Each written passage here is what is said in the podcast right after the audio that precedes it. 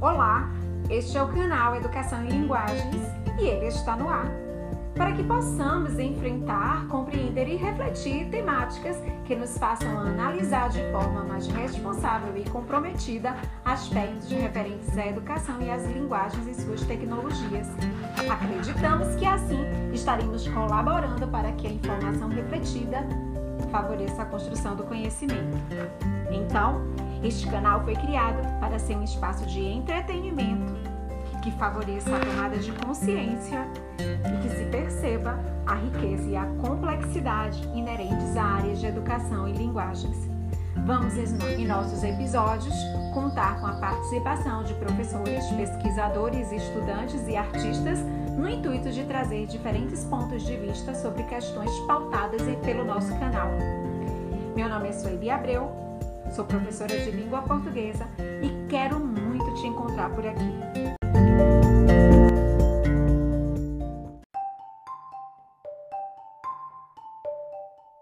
Vamos refletir um pouquinho sobre educação hoje. A vida em sociedade é formada por uma rede de influências mútuas, o que corrobora para o entendimento de que a educação é um processo constante em que ninguém pode ser afastado, realizando-se em todos os espaços e momentos. O ser humano pode pode ensinar e aprender ou aprender e ensinar em todo lugar e em todos os tempos, num verdadeiro movimento dinâmico sem mesmo se dar conta de que, de fato, constrói a própria identidade ao mesmo tempo que contribui para a construção de tantas outras. Isto é, ninguém foge da educação, ninguém está afastado da educação. Nós nos educamos na interação.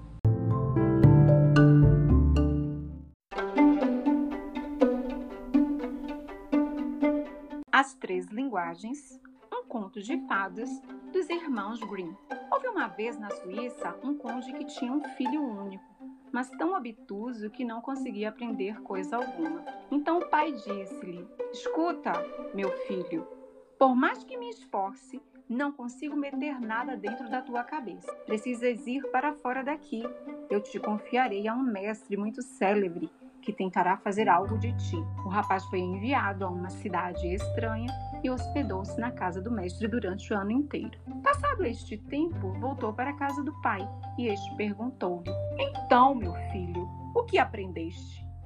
Meu pai, aprendi que latem os cachorros, respondeu o rapaz. O rapaz foi e passou um ano na casa do segundo mestre. Voltando daí um ano para casa, o pai perguntou-lhe: Que aprendeste, meu filho? Meu pai Aprendi o que dizem os passarinhos, respondeu ele. Zangadíssimo, o pai então gritou: Ó oh, perdição humana! Perdeste um tempo precioso e nada aprendeste? E não te envergonhas de aparecer antes dos meus olhos? Vou mandar-te a um terceiro mestre. Se desta vez não aprenderes nada, não quero mais ser teu pai. O filho permaneceu um ano inteiro com o terceiro mestre, quando voltou para casa, o pai perguntou-lhe: Vejamos, meu filho, que aprendeste? Meu pai, respondeu ele. Neste ano aprendi o que coacham as rãs. O pai, então, louco de raiva, levantou-se de um salto, chamou a criadagem e disse: Este homem não é mais meu filho. Expulso de minha casa e ordeno que o leveis à floresta e o mateis. Arrancaram os olhos e a língua de um veado que levaram ao velho conde como testemunho. O rapaz peregrinou durante algum tempo, por fim foi ter a um castelo onde pediu pouso para aquela noite. Sim, disse o castelão, mas só se quiseres pernoitar lá embaixo naquela torre. Advirto-te, porém, que arriscas a vida. A torre está cheia de cães ferozes que latem e uivam sem parar, e em determinadas horas é preciso dar-lhes um homem que devoram imediatamente. Em consequência disso, toda a região vivia em luto e mergulhada na tristeza, e não havia quem pudesse solucionar o problema. Irei lá com os cães que uivam Dai-lhes somente alguma coisa que lhes possa atirar para que comam. A mim não farão mal algum. Sendo essa sua vontade, deram-lhe só a comida para os cães e o conduziram à torre. Quando penetrou lá dentro, os cães não latiram, mas abanaram amistosamente as caudas e comeram o que lhes apresentou, sem lhe torcer um só fio de cabelo. Na manhã seguinte, saiu de lá salvo e salvo para assombro geral. Saiu são e salvo e todos ficaram de olhos arregalados. Os cães, na sua linguagem, revelaram-se a razão por que ali preso estavam e por que causavam tantos danos à região. Estão encantados e precisam guardar um grande tesouro escondido lá embaixo na torre. Enquanto o tesouro não for desenterrado, eles não se apaziguarão. E sempre na sua linguagem entendi o que é preciso fazer. Todos se alegraram ao ouvir isso e o castelão propôs adotá-lo como filho se conseguisse resolver tudo da melhor maneira possível. O rapaz tornou a descer a torre e, instruído como deveria agir, desincumbiu-se da tarefa com felicidade. Depois levou para cima uma arca cheia de ouro.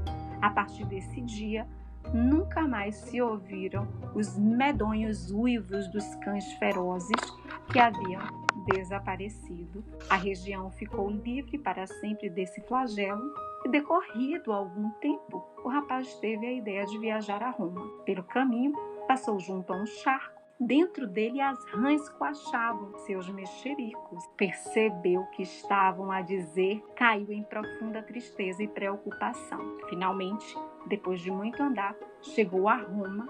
Lá soube que havia falecido o Papa e reinava grande incerteza entre os cardeais que não conseguiam eleger o sucessor. Por fim, convencionaram que seria eleito aquele a quem fosse revelada, por um sinal milagroso, a vontade de justamente quando assim deliberavam, o jovem conde entrou na igreja e logo duas pombas brancas como neve foram pousar em seus ombros e lá permaneceram imóveis. O clero reconheceu nisso a vontade divina e, sem mais delongas, perguntaram-lhe se queria ser eleito papa. O jovem indeciso não sabia se era digno de tal encargo, mas as pombas o persuadiram e ele respondeu que sim. Então foi ungido e consagrado, cumprindo-se assim aquilo que com grande consternação sua ouvira as rãs coacharem ao passar pelo charco, pois elas justamente diziam que ele se tornaria papa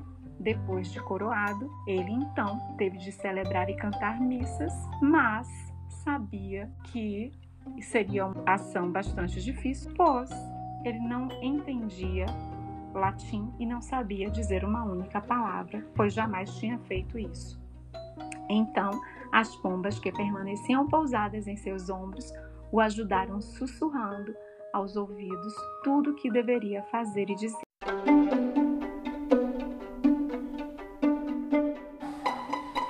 Observe que estamos tratando de um conto, que é uma obra de ficção, que cria um universo de seres e acontecimentos de fantasia ou imaginação. Esse conto apresenta um narrador, tem personagens e conta com enredo. Observe que tem algumas características que saltam aos olhos. É uma narrativa linear e curta, tanto em extensão quanto no tempo em que se passa. A linguagem é simples e direta, não se utiliza de muitas figuras de linguagem ou de expressões com vários sentidos, ou seja, pluralidade de sentidos.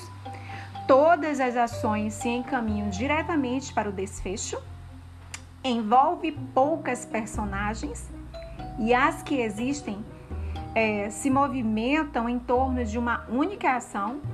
As ações se passam em um só espaço e constituem um só eixo temático e um só conflito.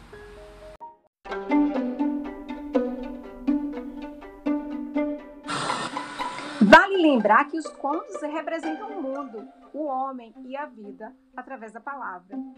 Fundem os sonhos e a vida prática, o imaginário e o real, os ideais e sua possível ou impossível realização. Por tudo isso, podemos afirmar que a leitura de contos é muito significativa na formação da maturidade psicológica do indivíduo proporcionando ao leitor vivenciar emoções alheias, compartilhar angústias e dilemas com os personagens das narrativas, e isso é de fato um exercício de cidadania que torna o leitor mais apto a criticar, a julgar, a exigir, a definir-se como verdadeiro cidadão.